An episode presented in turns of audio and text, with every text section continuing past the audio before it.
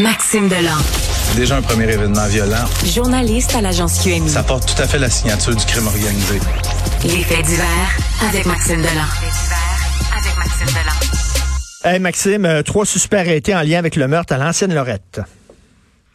Je sais même pas par où commencer dans cette histoire-là. Est-ce qu'on peut commencer par le début, euh, Richard? Ben oui. Donc, hier matin, à l'ancienne Lorette, les policiers de Québec sont appelés pour euh, des restes humains qui sont trouvés sur le terrain d'un émondeur. Selon les informations, les restes, quand on parle de restes humains, c'est un corps qui a été passé dans la machine pour émonder, là. Hey, Euh, Un corps qui a été déchiqueté et ensuite brûlé.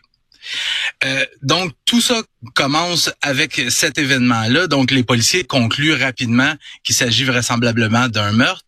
Et euh, cette enquête-là les amène à se transporter ici à Contrecoeur où je me trouve présentement sur la rue d'Auzois. Présentement, il y a des policiers, bon, on a les enquêteurs des crimes contre la personne de la Sûreté du Québec, on a les les experts du laboratoire de sciences judiciaires et de médecine légale qui sont sur place, les techniciens en judiciaire, et là on est en train de fouiller la maison de fond en comble. Sais les petits euh, les petits les petites pancartes jaunes avec des éléments de preuve, il y en a partout dans l'entrée de cour. Je vois qu'on s'intéresse particulièrement à la cour arrière de la résidence où il y a une tente qui a été érigée pour protéger de potentiels éléments de preuve.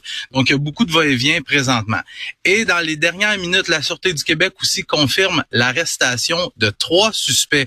Eux autres, ils ont été arrêtés quelques heures après le meurtre, donc hier soir, sur le territoire Mohawk de Kanawake, en Montérégie. On parle de, les trois suspects, on parle de deux hommes de 44 et 31 ans, ainsi qu'une femme de 31 ans. Euh, l'homme de 31 ans, lui, est originaire de Contrecoeur et les, l'homme et la femme, eux autres, sont originaires de la région de Montréal. Maintenant, la question que tu dois te poser, ouais. qui est la victime? Qu'est-ce qui s'est passé? Là, on en est là présentement parce qu'il faut que tu comprennes que on a trouvé des restes humains. Fait que ces restes-là vont être, vont être transportés pour autopsie. On va tenter de déterminer, bon, probablement avec euh, l'ADN, qui est la victime, comment elle a été tuée, qu'est-ce qui s'est passé, pourquoi. Mais chose certaine, moi, ce qu'on me dit, c'est que ça sera un crime qui serait lié avec le, euh, qui serait relié au monde du crime organisé. Mais les gens là qui commettent ce genre de crime-là aussi horrible, Ben oui. euh, on s'entend, les détails sont absolument sordides.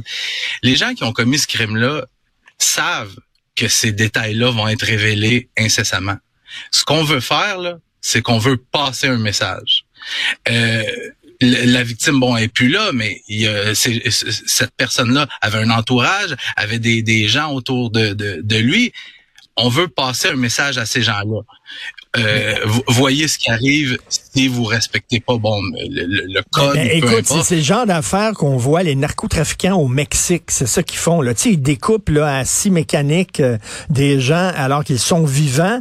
Des crimes totalement atroces qui sont filmés justement pour envoyer un message. Euh, mais tu sais, c'est... Qu'est-ce qu'on fait, qu'est-ce qu'on fait, Richard, au Mexique?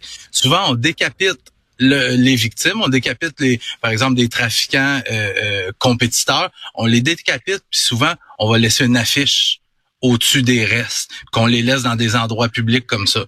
Donc, ici, ben, puis tu sais, on, dit au Mexique, euh, moi j'ai à une certaine époque, je connaissais quelqu'un qui était très très très bien informé euh, au sein de la mafia montréalaise.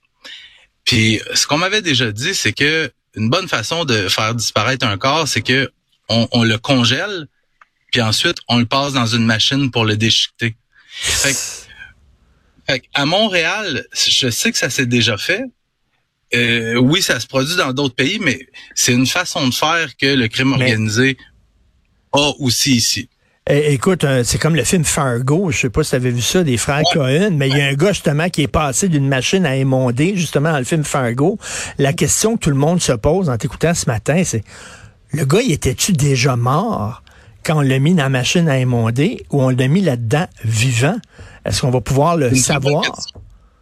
Euh, tout porte à croire à ce stade-ci de l'enquête que le meurtre a été commis ici sur la rue d'Auzois OK. euh, à Contrecoeur.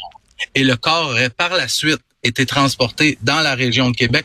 Pourquoi dans la région de Québec? Là, il y a plusieurs questions qui sont sans réponse pour le moment? Euh, Peut-être que les enquêteurs ont déjà ces réponses-là. Moi, en tout cas, je, je ne les ai pas. Euh, mais le corps a été transporté donc dans la région de Québec où on l'a passé dans une machine à émondage euh, pour ensuite y mettre le feu.